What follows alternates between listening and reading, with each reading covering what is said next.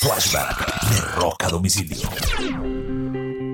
Un 19 de agosto del año de 1977, los Beatles llegan al número uno de las listas en Estados Unidos con uno de sus grandes éxitos, All You Needed Love.